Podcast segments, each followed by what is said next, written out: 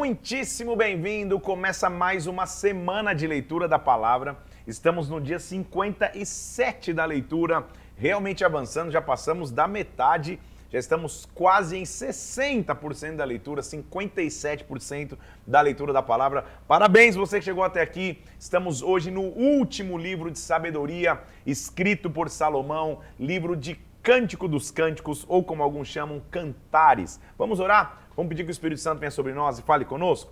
Pai, em nome de Jesus Cristo, eu peço que o Senhor venha aqui, abra o nosso entendimento, manifeste a tua vontade e fala, meu Deus, em nossos corações através da palavra, Senhor. Nos visita que eu te peço, Senhor, nos dá instrução, sabedoria, entendimento, Pai. Usa a minha vida e toca cada um dos teus filhos e filhas que aqui estão. Em nome do Senhor Jesus Cristo eu oro, meu Deus, em nome do Senhor Jesus. Amém e amém. Vamos lá? Hoje, como já te disse, então, nós vamos em Cantares analisar os oito capítulos de Cântico dos Cânticos e depois vamos já começar os livros proféticos através do profeta Isaías.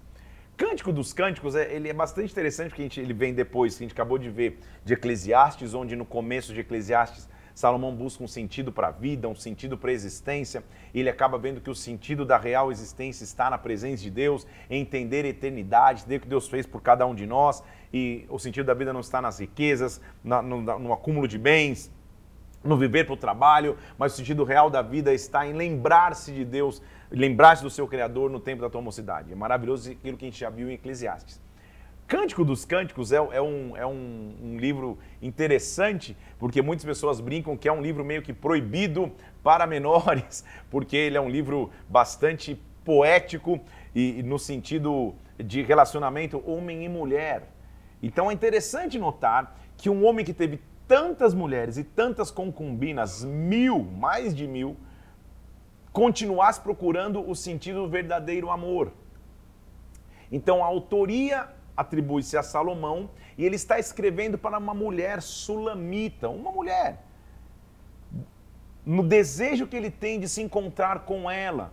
Então, uma carta de amor, de troca de, de, de, de, de mensagens entre a esposa e o esposo. O desejo que eles têm de se encontrar o que aconteceria se eles se encontrassem. É claro que a gente vai ver muita linguagem poética entre eles, e às vezes até umas linguagens mais pesadas, assim, do, do no sentido que um homem fala para uma mulher, a mulher é o homem no sentido apaixonado da coisa.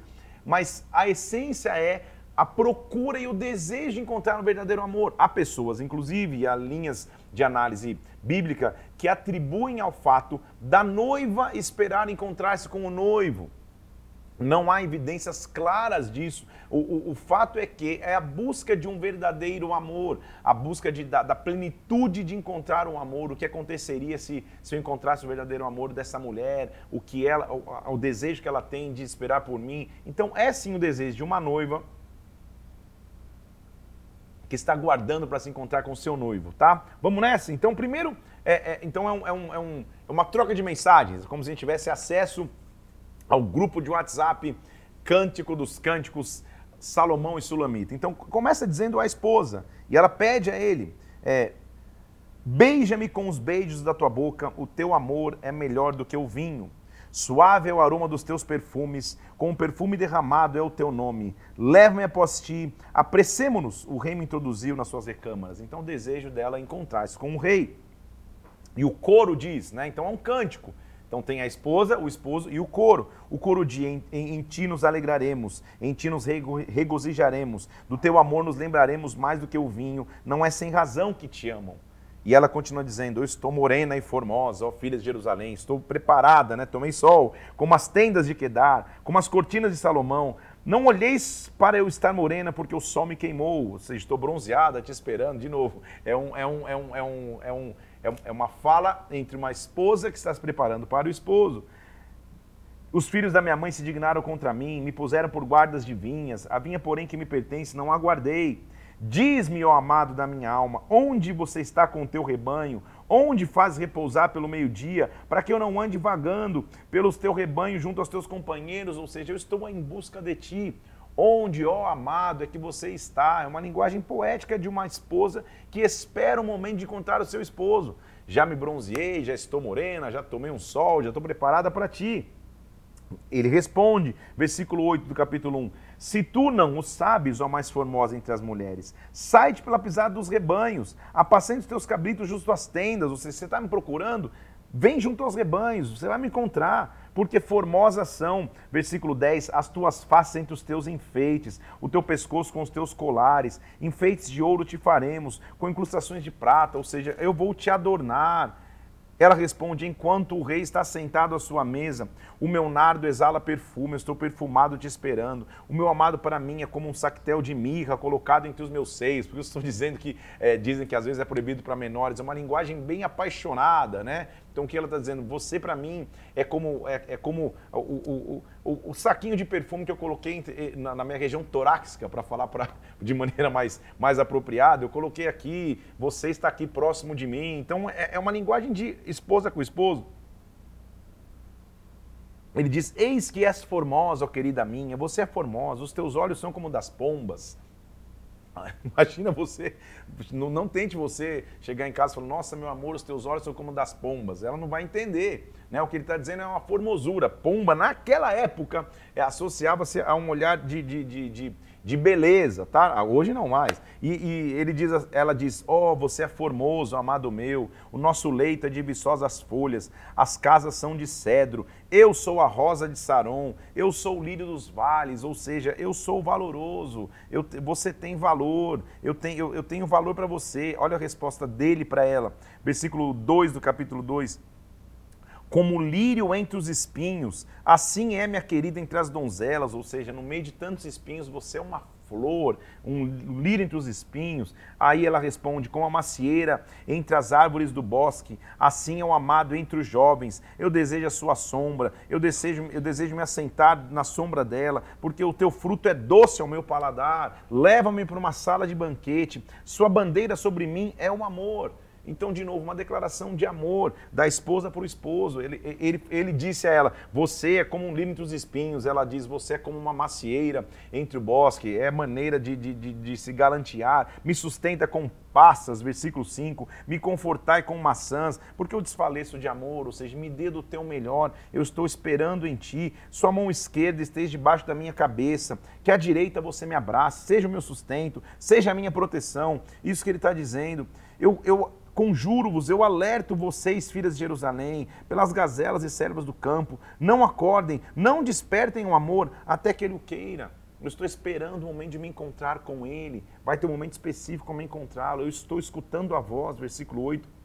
Eu escuto a voz do meu amado, ele vem galgando sobre os montes, pulando sobre os outeiros, ele está chegando. O meu, o meu amado é semelhante ao gamo, que é um alce, ao filho da gazela. Ele está por detrás de nossa parede, olhando pelas janelas. Ele está chegando. Então, de novo, é uma linguagem poética, que por isso às vezes você lê e fala, cara, não estou entendendo, é nada. É uma linguagem poética que, em resumo, é: eu com ansiedade estou aguardando chegar o meu amado ele é como a macieira de um bosque. Ele diz: Você é como a rosa de é, é, você, você é como um lírio entre os espinhos. Ela diz: Eu sou a rosa de Saron, sou preciosa mesmo. É uma troca de expectativa de amor. Vamos sair um pouco do, do, do, do, do normal aqui, só para você entender que que eu tenho que, que, como nós temos que analisar. Há uma expectativa, então, da noiva de encontrar o noivo. Se a gente pode fazer uma analogia da igreja como noiva guardando Jesus Cristo, em alguns momentos sim, em alguns momentos fala, calma aí, cara, é, tá, tá, tá, tá, meio obscena essa linguagem. Então, em alguns momentos sim, mas o, o, o suma é, Salomão está encontrando em busca de um verdadeiro amor. É só isso. Ele diz assim, versículo 10, o esposo está dizendo, levanta-te, querida minha, levanta, formosa minha, vem. Ou seja, o anseio deles se encontrarem, porque, versículo 11, já passou o inverno, a chuva se foi, ou seja, as dificuldades passaram, apareceram flores na terra, Chegou o tempo de cantarem as aves, a voz da pombinha se ouve na terra, ou seja, acabou a tempestade, está fazendo referência ao dilúvio.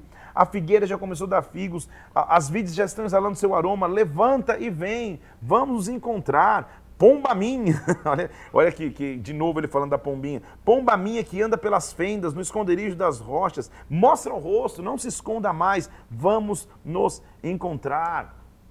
A esposa diz: Então me apanhem raposas e rapozinhas, lutem a guerra, meu amado, eu sou do meu amado, ele é meu. Versículo 16: O meu amado é meu, eu sou dele. Ele apacenta seu rebanho entre os lírios. Antes que se refresque o dia e fujam as sombras, volta, amado meu. De novo, um está esperando para. Eles não se encontraram, eles estão falando de momentos para eles se encontrar. Então é um, é um, é um é um jogral, por assim, não sei se é o termo certo, é um, é um, é um diálogo entre a esposa e o esposo, com o coro no meio, falando, falando, falando afirmações. Ele continua no capítulo 3. De noite no meu leito, busquei o amado da minha alma, busquei-o e não o achei. Levantar-me-ei então e eu com determinação vou buscá-lo. Vou rodear a cidade, vou pelas praças, pelas ruas, vou buscar o amado da minha alma. Busquei-o e não achei encontraram-me os guardas e eu lhes perguntei: Vocês viram o amado da minha alma? Onde ele está? Mal os deixei e encontrei o amado da minha alma. Agarrei-me a ele, não deixei ir embora, até que o fiz entrar em casa da minha mãe. Eles estão se encontrando na recâmara daquela que me concebeu. Conjuro-vos, ó filha de Jerusalém, não acorde, não desperte o amor, até que ele o queira. Então tá, ele está falando, já visualizando o momento que ele vai encontrá-lo. Não desperte o amor antes do tempo, espere. Aí o, o, o, o cortejo, o, coro fala da, da, da descrição, da descrição do que seria um cortejo matrimonial. O que é isso que sobe do deserto, como colunas de fumaça? Perfumado de mirra e de incenso, com toda sorte de perfumes. Que caravana é essa? É a caravana de Salomão. 60 valentes estão ao redor dela, todos sabem manejar a espada, são dez de guerra, é um cortejo real. O rei Salomão faz, fez para si, versículo 9, um palanquim de madeira do Líbano. Palanquim é, é, é um leito matrimonial, ou seja, ele está vendo, o, o, o coro está descrevendo a figura de um casamento. Então, tudo até agora em Cântico dos Cânticos, e vai ser até o final do oitavo capítulo, é a descrição da expectativa de um casamento que vai acontecer, o que vai acontecer quando nos encontrarmos. Tudo bem? Fez-lhe colunas de prata, espaldo de ouro, acende de púrpura, ele está descrevendo qual vai ser o palanquim ou, o leito real de matrimônio. Saia, ó filhas de Sião, contemple o rei Salomão com coroa, contemple porque ele está chegando. Ele diz no versículo 1 do capítulo 4, como você é formosa, querida minha, como você é formosa. Mais uma vez, ele ama essa analogia. Os teus olhos são como das pombas, brilham através do teu véu. Os teus cabelos são como o rebanho das cabras. Olha que, que, que, que, várias sugestões de elogios pode dar para tua esposa. Vai falar que o cabelo dela é igual da cabra e o olho é de pomba. Depois vai ter que marcar um aconselhamento. São, aconselha... são, são, são aconselhamentos, são elogios da época. Então, é, teu olho é como de pomba, ou seja, são bem, bem, bem, bem, bem, bem negros, bem fortes, são, eu consigo vê-los através do véu. O teu cabelo são como o rebanho das cabras, ou seja, o cabelo é, é, é, é liso, é sedoso, sei lá o quê. Descem ondeantes no monte de Gileade.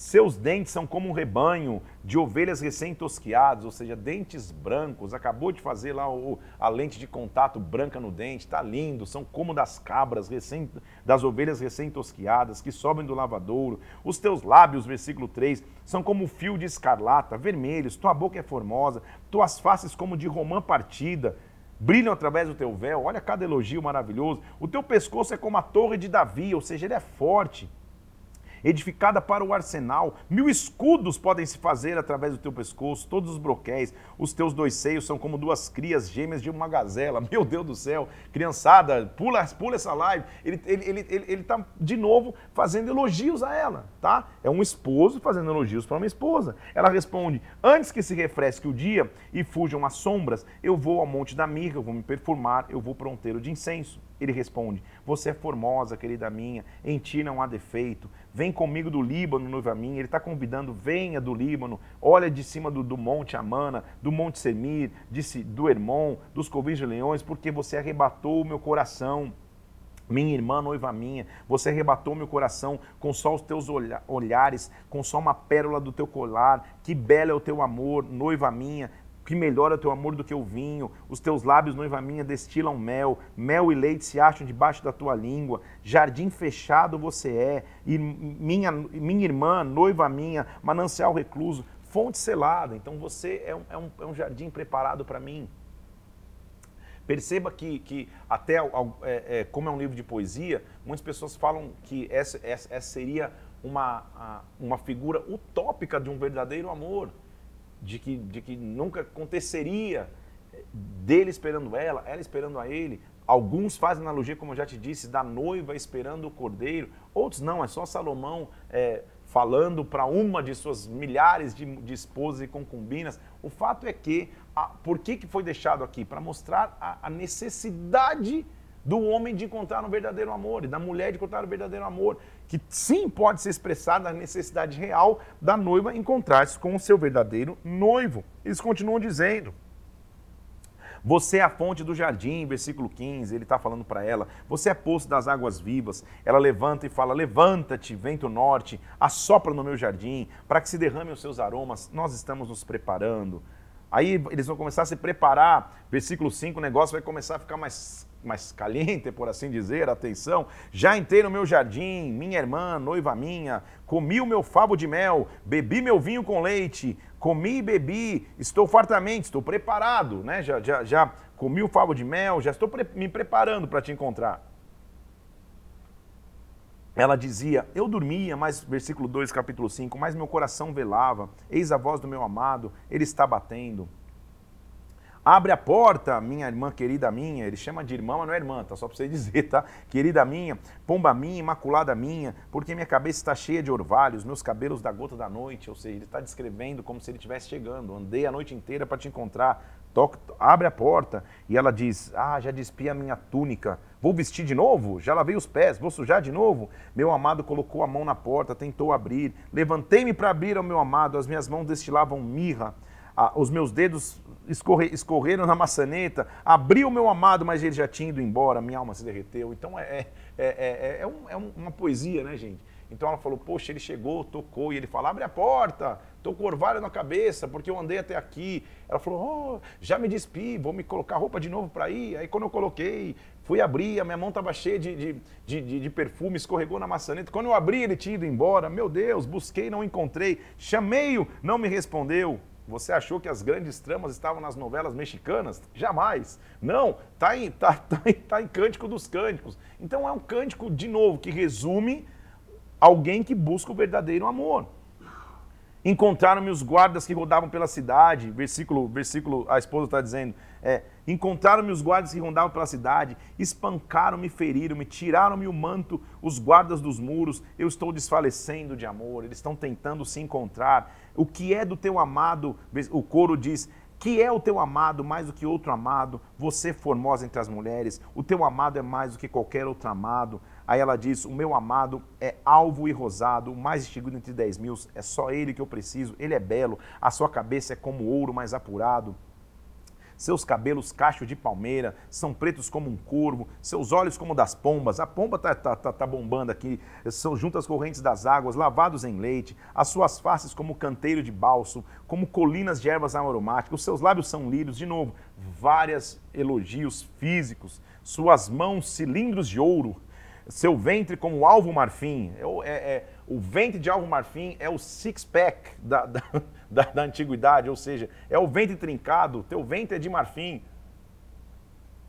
Estou te dando sugestões aí, esposa. Manda um WhatsApp para ele, fala: teu ventre é como um marfim, ele não vai entender nada. Ele vai ler lá cântico, que ele está dizendo: teu ventre é forte, teu ventre, é, suas pernas são como colunas de mármore, assentadas na base de ouro puro. O seu falar é doce, ele é desejável. Assim é o meu esposo, assim é, é, é o que eu desejo. De novo, muitas pessoas ao ler falam, cara, por que, que Cântico dos Cânticos está na Bíblia? Uma, uma, uma, loucura de conversa de um esposo com uma esposa. É, é, é, é olho de pomba, é cabelo de cabra, é, é, parece ovelha que foi tosquiada, você tem a, a, perna como coluna. Por que, que essa linguagem quase que obscena, por assim dizer? De novo, está mostrando a intimidade e o desejo de ser íntimo de a esposa tem com o esposo. Aí tome você a tua conclusão, porque é óbvio que eu não quero te doutrinar teologicamente em nada, mas para mim a evidência aqui de Cântico dos Cânticos é que a esposa só vai estar satisfeita plenamente quando ela tiver intimidade com seu esposo. E o esposo só vai estar satisfeito quando tiver intimidade com a sua esposa. Nessa busca eterna de intimidade, eu como, como, como, como esposo tenho que buscar intimidade com a minha noiva e esposa e vice-versa. Pode-se sim fazer analogia ao fato de que ah, eu estou me preparando para as bodas do cordeiro? Sem dúvida pode. Não é talvez disso que ele está falando, talvez é um negócio mais simples de Salomão, só falando, estou te esperando, ó, olhos de pomba, face de romã, e ela, ó, oh, é, é, abdômen de marfim, estou te esperando também. É um homem elogiando uma mulher, mas a essência é nós só estaremos satisfeitos e plenos quando nos encontrarmos. E aí mostra a dificuldade de eles se encontrarem. Ela, olha, você bateu na porta, não deu tempo de eu abrir. Quando eu fui abrir, minha mãe escorregou a maçaneta. Quando eu abri, você não estava mais. Fui atrás de você, fui espancada na rua, tive que voltar para casa. Oh, que dificuldade de encontrar o amor. Aí, versículo 6 diz: Para onde foi o teu amado? Ó mais formosa entre as mulheres, para onde foi o teu amado? Nós vamos buscar você, contigo. Versículo 2: Ah, meu amado desceu o jardim para pastorear nos jardins. Eu sou do meu amado, meu amado é meu. Ele pastoreia entre os lírios. E o esposo diz: Você é formosa, querida minha, como Tirza. Quem quer Tirza? Que mulher é essa? Não é. Tirza é a capital do norte. Aprazível como Jerusalém, que é a capital do sul. Formodável como um exército de bandeiras. Desvia de mim os olhos, porque eles me perturbam. Os teus, cadelos, os teus cabelos descem onde antes. Eu estou aguardando você. Aí ele vai de novo fazer nas analogias maravilhosas dele. Seus, seus dentes, versículo 6, são como o rebanho das ovelhas que sobem de um lavadouro, que produzem gêmeos, as tuas faces como de romã partida, linda, 60 são as rainhas, 80 são as concubinas, as virgens não têm número, mas só você, minha pomba imaculada, você é única e predileta daquela que deu a luz, as, as donzelas te viram e te chamaram de ditosa, ou seja, de favorecida, viram as rainhas e te louvaram, você é única, entre todas as, as mulheres que eu poderia ter, você é única, e o coro diz, quem é esta que aparece como a alva do dia, formosa como a lua, exército de bandeiras. Quem é essa? De novo, o cenário é de um, de um ambiente amoroso se preparando para acontecer.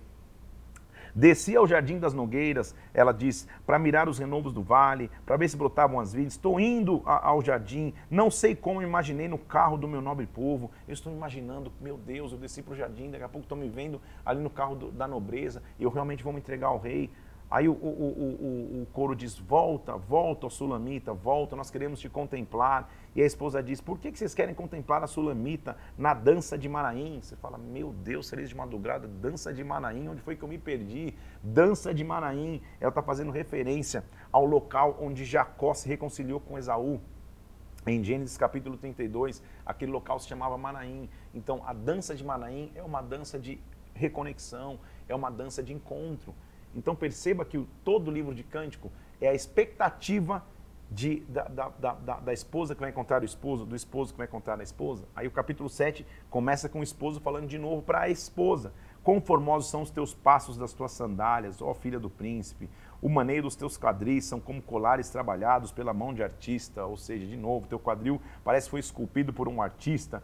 Aí ele começa, ele está empolgado. O teu umbigo é taça redonda, onde não falta bebida. O teu ventre é monte de trigo, cercado de lírios. Não vai tentar elogiar assim, tem, tem na época. Os teus seios como duas crias de uma gêmea gazela. Teu pescoço torre de marfim. Teus olhos são como as piscinas de Esbom, são cristalinos. O teu nariz é como a torre do Líbano. Vai elogiar assim para você ver o que acontece. De novo, são analogias da época. Ele está tentando descrever a beleza dela. A tua cabeça é como o Monte Carmelo, meu Deus do céu. O rei está preso nas suas tranças. Você é formosa, aprazível. O teu porte é semelhante a uma palmeira. Teus seios como caixa, ou seja, de novo.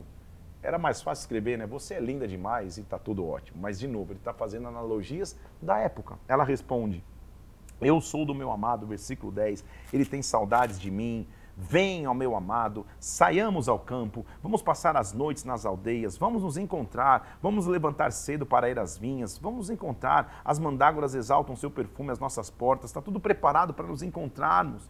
Se eu te encontrasse, versículo 8, na rua, eu te beijaria e não me desprezariam. Estou afastada de ti, tu me ensinarias, eu te daria a beber vinho aromático. Vamos nos encontrar. E aí o coro diz, versículo 5 do capítulo 8: Quem é esta que sobe do deserto e vem encostada ao seu amado? Está chegando.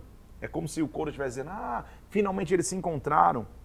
E o esposo diz: Debaixo da macieira te despertei, ali esteve tua mãe com dores, Põe-me como selo sobre o teu coração, agora que nos encontramos, sob o selo no teu braço, porque o amor é mais forte do que a morte. Ufa, depois de, depois de tanta espera de gazela para um lado, ovelha para o outro, de pão para um lado de lá, o final da história é o coro está dizendo: olha, finalmente quem é essa que vem vindo encostada no ombro do amado? Finalmente, depois de toda essa, de, de toda essa expectativa, ele diz: agora me põe como selo sobre o teu coração, me põe como selo com o teu braço, porque o amor é forte. E aí ele fala um famoso versículo 7 do, de, de, de, de, de Cânticos 8, as muitas águas não poderiam apagar o amor, nem os rios afogá-lo. Ainda que alguém desse todos os bens pela sua casa, seria de todo desprezado. Ou seja, toda dificuldade para que o amor prevalecesse não feriu, não acabou com o amor. Nós vencemos porque o amor é, é, é, foi mais forte e a gente conseguiu vencer por causa disso. Ele continua dizendo: é, a esposa diz, Eu sou um muro meus seios são como as torres, assim tida por digna de confiança do meu amado, eu permaneci firme. A vinha que me pertence, versículo 12, está ao meu dispor, tu, ó Salomão, terá os mil ciclos, os que guardam o fruto dela, duzentos, ou seja, é, a minha vinha pertence a você. E o esposo diz, ó oh, tu que habita nos jardins, os companheiros estão atentos para ouvir a tua voz, faz-me, pois, também ouvi-la. E ela diz, vem depressa, amado meu, faz semelhante ao filho da gazela, que saltam sobre os montes aromáticos. Tem livros da Bíblia que quando você lê, se você lê sem entender o contexto, eles parecem não fazer sentido nenhum. Você fala, cara, que, onde foi que eu me perdi que eu não estou entendendo nada? Então, talvez tenha entendido um pouco agora, Cântico dos Cânticos. É um cântico poético de na maneira literal, Salomão escrevendo para uma sulamita, eles passam a maioria do livro naquela expectativa. Eu quero te encontrar, ó, pomba minha, ó, não sei o quê. Ela falou também, ó, é, é, abdômen de marfim, é, coxa de coluna de mármore. Eles estão esperando se encontrar. Até que no fim o coro diz: Olha, quem é aquela que está vindo, encostada no amado? E ele diz: Olha, então me põe como um selo sobre o teu coração. Não esquece de mim. Me põe como um selo no teu braço. Deixa eu te marcar de forma que você não que você nunca se esqueça de mim. E ela diz: E aí é, é, ele diz: As águas não puderam apagar o nosso amor. E ela diz: Ok, filho amado, é, é, o meu amado vem. Eu sou é, eu sou tua. Eu sou do meu amado. Você é meu. Uma linda história de amor simplesmente mostra que a evidência do amor é esperarmos pelo noivo adequado, pela esposa adequada. Pode ser a referência de Cristo com a igreja, a referência de você com a, com a esposa que você encontrou, com o esposo que você encontrou, ou de Salomão mostrando, olha, de todas as esposas que eu pude ter, é você que era a minha expectativa. Então, assim falamos e assim é, é, concluímos os livros de poesia e de sabedoria com o Cântico dos Cânticos de Salomão. Vamos virar completamente é, é, o lado do, da, da, do, do, do, LP, na minha época. Estamos no lado do A, vamos para o B, porque agora nós vamos. Quanto tempo será que eu ainda tenho em produção? Deve ter uma meia hora, pelo menos? Isso. Então vamos lá. É isso? Então, glória a Deus, o relógio biológico aqui está top, porque agora vamos para a segunda parte desse nosso momento hoje. Vamos entrar nos livros dos profetas. Então, já Falamos lá no começo da Bíblia, para lembrar, do Pentateuco, os cinco primeiros livros da Bíblia. Terminado o Pentateuco, nós falamos dos livros históricos, os livros que falavam de história, literalmente. Terminados os livros de história, nós entramos nos livros de sabedoria e poesia, os livros poéticos, os livros de sapiência. E acabamos agora, terminando o cântico, os livros de, os livros de sabedoria e poesia. Vamos começar a última parte. Olha que lindo falar isso aí no, no, no propósito da Bíblia em 100 dias. A última parte do Antigo Testamento, que são os livros de profecia, são os livros dos profetas. Esses livros de profecia se dividem em duas categorias.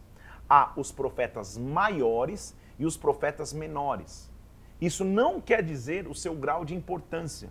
Isso literalmente quer dizer o tamanho do registro de sua profecia.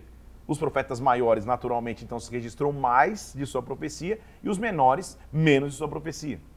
Profetas, então, eles foram levantados no Antigo Testamento, desde Moisés até Malaquias, Moisés foi o primeiro grande profeta, para profetizar sobre Israel. A maioria dos profetas que nós vamos entrar agora aqui, eles foram chamados para profetizar sobre Israel e Judá. E por isso que às vezes nós nos confundimos na leitura, por quê? Porque a leitura agora ela sai totalmente de cronologia. Você já percebeu que ela saiu de cronologia, né? A gente estava falando de história, de história, a gente voltar para Jó, que é lá na época dos patriarcas, aí daqui a pouco foi falar de, de, de Salomão, que era rei em Israel, e você fica, meu Deus do céu. Então calma, respira, toma um copo d'água, porque nós vamos voltar agora na história e vamos iniciar os nossos livros proféticos falando de Isaías. Isaías profetizou num período mais crucial da história de Judá e Israel ele profetiza tanto para o reino do norte e para o reino do sul. Então, por isso que às vezes você, você entra em Porque gente, o último que a gente falou de, de cativeiro foi crônicas, lembra? E depois de Neemias, de, de, de Esdras, de reconstrução, que o povo já voltou do cativeiro. Não é isso? Agora, para, esquece tudo, você já falou sobre isso, a gente volta para um período pré-cativeiro. O cativeiro nem aconteceu. E Isaías está profetizando, tanto para o reino do norte e do sul, o reino está dividido, ele está alertando o povo quais seriam os riscos do cativeiro acontecer. Então a gente volta àquele tempo em que os reis faziam o que era errado aos olhos de Deus e Deus levantava profetas para alertá-los. Isaías foi um dos mais importantes e uma voz profética muito importante. O nome Isaías significa o Senhor é salvação. O Senhor é quem salva. Ele, é, ele foi tão importante, gente, que o livro de Isaías ele é citado no Novo Testamento. Mais especificamente, 21 vezes. Ele é citado no Novo Testamento, dada a relevância de sua, de, de sua profecia.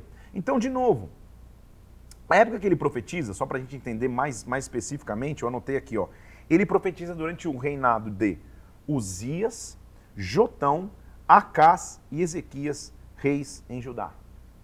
Vou focar nos reis de Judá só para que você entenda. Então, Jotão, Uzias, Jotão, Acás, Ezequias. Ele profetiza nesse período.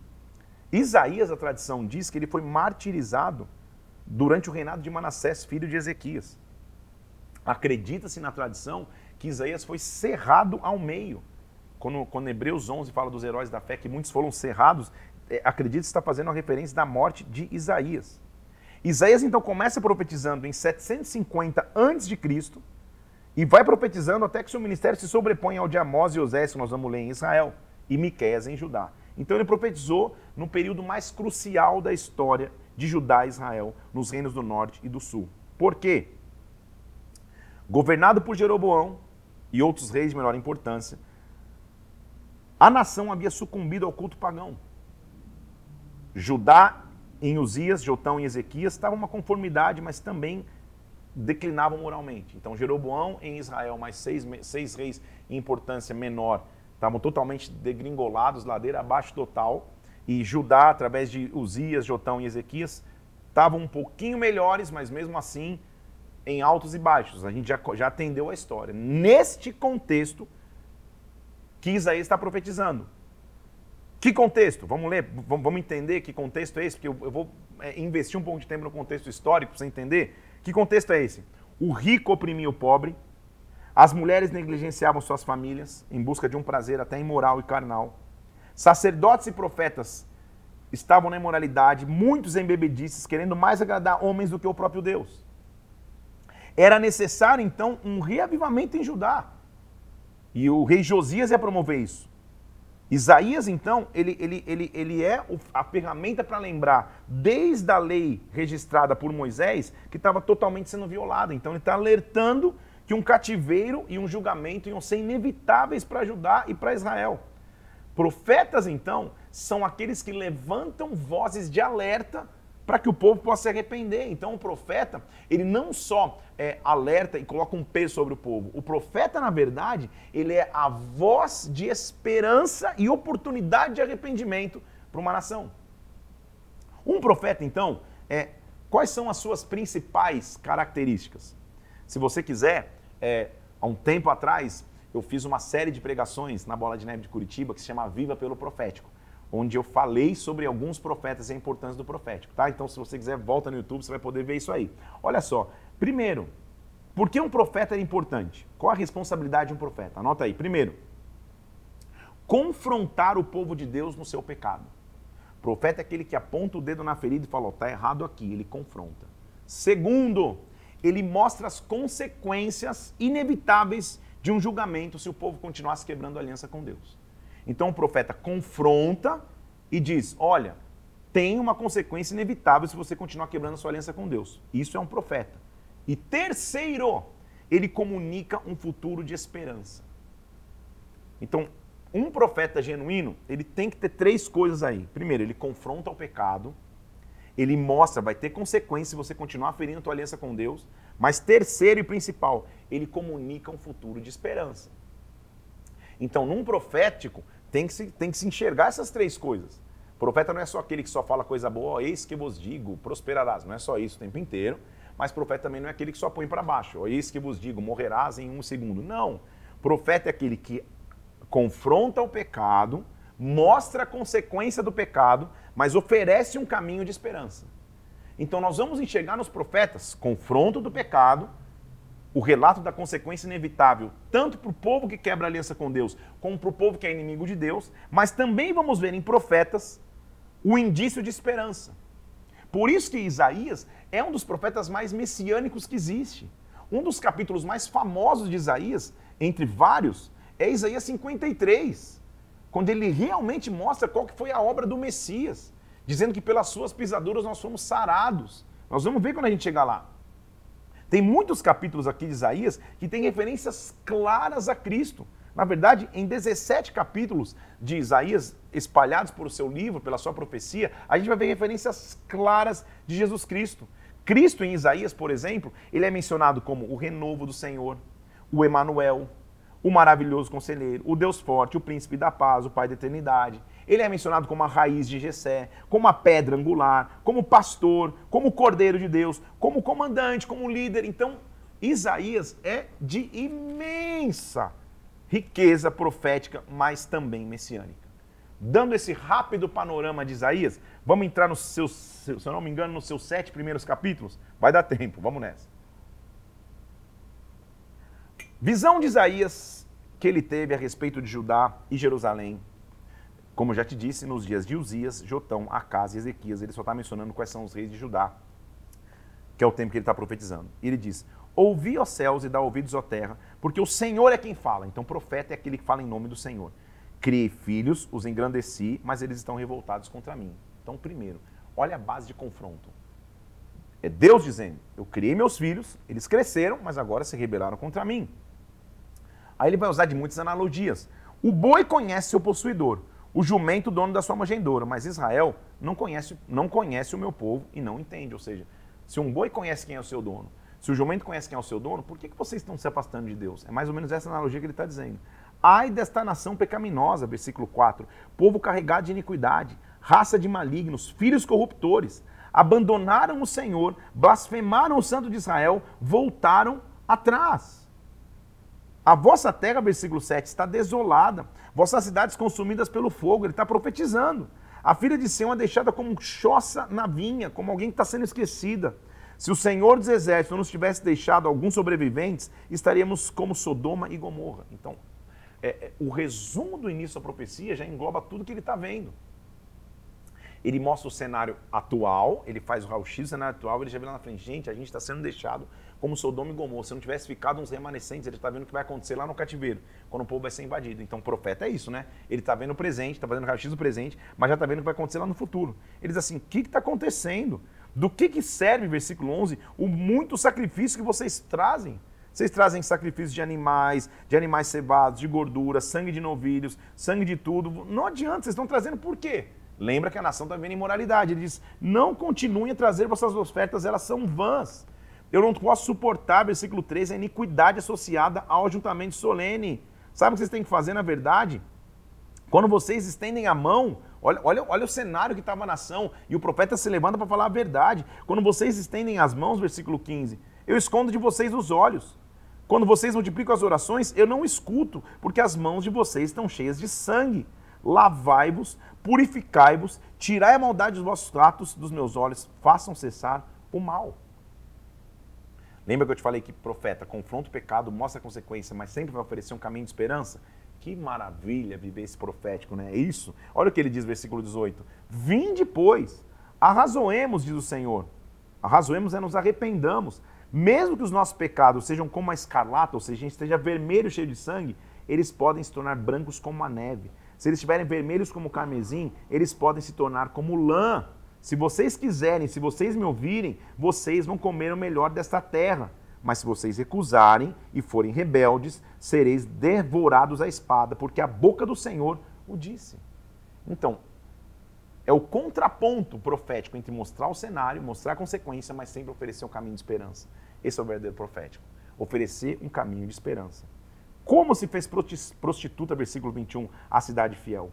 Está falando de Jerusalém Ela que estava cheia de justiça, nela habitava retidão, agora só tem homicidas. Tua prata se tornou escórias, teu licor se misturou com água. Teus príncipes são rebeldes, companheiros de ladrões, amam o suborno, é, é, é, de, revertem o direito das viúvas. Como está difícil ver a realidade que vocês terminaram. De novo, o profeta faz o raio-x do tempo que vive, mas ele oferece um caminho de esperança. Capítulo 2. Nos últimos dias acontecerá que no monte da casa do Senhor será estabelecido, a casa do Senhor será estabelecida em cima dos montes. Ele vai levar os outeiros, para ela virão todos os povos. As nações vão dizer: Vinde, vamos subir ao monte do Senhor, à casa do Deus de Jacó, para que ele nos ensine os seus caminhos e andemos pelas suas veredas, porque de Sião sairá a lei e a palavra do Senhor de Jerusalém. O cativeiro nem aconteceu e ele já está vendo, vai ter uma opção de salvação. Todos vão vir a Sião para buscar de lá resposta. Então, você vai ver sempre esse paralelo que ele vai de, de da, da, realidade e do que ele vê de esperança. Da realidade difícil e o que ele vê de esperança. Isso é o profético. Aí, de novo, ele vai dizer: Senhor, pois tu desamparaste o teu povo, casa de Jacó, porque os seus se encheram de corrupção, ou seja, vai, vai existir um desamparo, vai existir um cativeiro. A terra está cheia dos seus ídolos, adoram obra de suas mãos. Vai, entra nas rochas, esconde-te no pó, ante o Senhor teu Deus e a glória da sua majestade. Os olhos altivos dos homens vão ser abatidos, sua altivez vai ser humilhada, só o Senhor será exaltado. Porque o dia do Senhor dos Exércitos será contra todo soberbo e altivo, contra todo aquele que se exalta para que seja abatido. Ou seja, vai vir um dia do juízo de Deus. Versículo 17: A arrogância do homem será abatida, sua alma será humilhada, o Senhor será exaltado naquele dia, os ídolos serão de todos destruídos. Ele está de novo mostrando que vai haver o julgamento. O profeta fala a realidade. Olha o capítulo 3, versículo 1. Pois que eis, pois, porque eis que o Senhor dos exércitos tira de Jerusalém e de Judá o sustento e o apoio, e todo o sustento de pão e todo o sustento de água. Vai haver dificuldade. Vão haver é, é, é, tribulações para aqueles que estão se afastando de Deus. Naquele dia, versículo 7, levantará este a sua voz, dizendo: Não sou médico, não há pão em minha casa, não há veste alguma sobre mim, eu não posso ser príncipe sobre esse povo. Por quê? Porque Jerusalém vai estar arruinada, Judá vai estar caída, a sua língua, as suas obras são contra o Senhor, por desafiarem a sua gloriosa presença. Ele está prevendo um tempo de dificuldade que nós vamos ler durante todo o capítulo 3, grande parte do 4, mas de novo, profeta é aquele que mostra esperança. No versículo 2 capítulo 4 ele diz: Naquele dia, o dia que tudo é errado, o renovo do Senhor será a beleza da sua glória. E o fruto da terra, orgulho e adorno para os de Israel, eles serão salvos. Os restantes de Sião, os que ficarem firmes em Jerusalém, serão chamados santos. Versículo 4: Quando o Senhor lavar a imundície das filhas de Sião e limpar Jerusalém da culpa de sangue. Como é maravilhoso ver, gente, que mesmo num cenário que ele prevê de dificuldade, de cativeiro e da realidade terrível do que eles estão vivendo, de um povo afastado de Deus. Ele já está vendo lá na frente: o Senhor vai restaurar. Profeta é aquele que dá esperança. Capítulo 5, ele vai fazer analogias de um, de um cara que plantou uma vinha, esperando que desse uvas boas, mas Deus uva, deu uvas más, uvas difíceis, uvas é, é, bravas. Ele está fazendo analogia clara com Israel. Eu plantei a nação esperando que ia dar bom, deu ruim. Vão ter muitos perversos. O povo, olha, olha, olha o que ele prevê no versículo 13 do capítulo 5. O meu povo vai ser levado cativo por falta de entendimento, a qual vai aumentar seu apetite. Mas o Senhor dos Exércitos vai ser exaltado em juízo. Ai daqueles que estão em iniquidade, vai ter consequência. Ai, versículo 20, dos que ao mal chamam de bem e ao bem de mal. Ai daqueles que estão invertendo valores. Ai daqueles, porque Deus vai pesar a sua mão. Só que o que Deus precisa então é que alguém se levante. Numa geração de moralidade, numa geração que está sendo conduzida para o cativeiro, a única coisa que Deus precisa é se levante. Daí vem a nossa frase de hoje, do capítulo 6. Nós vamos até o 7 hoje, eu devo estar, tá, eu devo estar tá no finalzinho aqui da, da do, do, do momento que eu estou tendo contigo aqui. Mas capítulo 6 diz: No ano da morte do rei Uzias, eu vi o Senhor. Ele estava sentado sobre um alto e sublime trono. As abas da sua veste enchiam o templo. Isaías está explicando a sua própria chamada.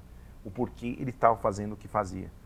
E quando eu vi o Senhor, serafins estavam com ele, com suas asas eles cobriam o rosto, voavam E uns diziam para os outros: Santo, Santo, Santo é o Senhor dos exércitos, toda a terra está cheia da sua glória. Ele é santo, ele é digno, ele é maravilhoso, ele é santo. Quando no ano da transição eu vi o Senhor. E quando eu vi o Senhor, sabe o que eu disse? Ai, meu Deus, eu sou homem de lábios impuros. Eu estou no meio de um povo de lábios impuros. Ele veio, tocou os meus lábios, tirou a iniquidade da minha boca e disse: A quem eu enviarei? Aí vem a nossa frase de hoje. Ele responde no versículo 8: Eis-me aqui, envia-me a mim. Nossa frase de hoje é essa: Eis-me aqui, eis-me aqui, eu estou disposto. Isaías, a gente está só começando a ver o fundamento do que vai ser o profético. Traz o raio-x, mostra a esperança. Não se furtem em falar a verdade. Mas ele está dizendo, eu, sabe por que eu estou fazendo tudo isso? Porque eu estou aqui. O Senhor pode me enviar. Eu estou aqui. O Senhor pode fazer através de mim. Então ele me disse, versículo 9: Vai, diz esse povo, ouvi e não entendeis, vê e não percebi. Vai falar para esse povo. Vai ser difícil a tua chamada, mas vai. Não para. Nossa leitura termina no capítulo 7, quando ele vai começar a falar e profetizar não só contra Israel, mas contra as nações inimigas ao redor. A gente vai entrar com mais calma é, é, é nos, nos, próximos momentos nosso aqui, no que ele vai falar contra as nações, mas principalmente, principalmente nas, no seu maior indício de esperança. Versículo 14 do capítulo 7, eu quero terminar aqui hoje. Porque o Senhor disse e vai dar um sinal: a virgem vai conceber e vai dar luz a um filho, e o seu nome será Emanuel. Meu Deus do céu. Quem procura esperança, uma hora vai ter a maior revelação de esperança. A virgem vai conceber e vai dar luz a um filho, o nome dele vai ser Emanuel. Isaías está começando a ter visões do que seria o Messias. Ele já não está na sua geração mais, já não está mais preocupado com o cativeiro, ele já está vendo lá na frente a humanidade que estaria cativa vai encontrar uma resposta. O Emanuel vem, o Messias vem. Tudo que Deus precisa para essa geração, então, são de pessoas que digam: Eis-me aqui, Senhor, eu estou disposto, pode me usar. Fazendo um link maluco entre os dois que nós lemos hoje, o verdadeiro amor só se encontra quando encontra o Emanuel. Só se encontra quando encontra Jesus Cristo. O amor que Salomão encontrava, o amor que a esposa buscava em cânticos, é a redenção que nós, eu e você, podemos ter na presença de Jesus. Só estamos começando os livros de profecias. Vamos ver como um profeta alerta, confronta, mas oferece um caminho de esperança. Quero te pedir três coisas aqui. Primeiro, curte e compartilhe esse vídeo para que mais pessoas tenham acesso a esse conteúdo. Vai lá agora no meu Instagram, PR Felipe Parente ou Parente Flix, vai ter uma arte dizendo eis-me aqui. Comenta ali, fala, Senhor, estou disposto. Me usa para minha geração. Me levanta como um profeta, me usa. E por último, escuta esse conteúdo no Spotify. Eu quero que mais pessoas tenham acesso a esse material também em áudio. Estamos só começando o que vai ser os livros de profecia na Bíblia. Muita coisa a gente vai poder aprender. Vamos mergulhar na palavra de Deus. Então te espero amanhã, que vai ser dia 58. Deus te abençoe, Deus te guarde. Fique na paz de Cristo. Até amanhã em nome de Jesus.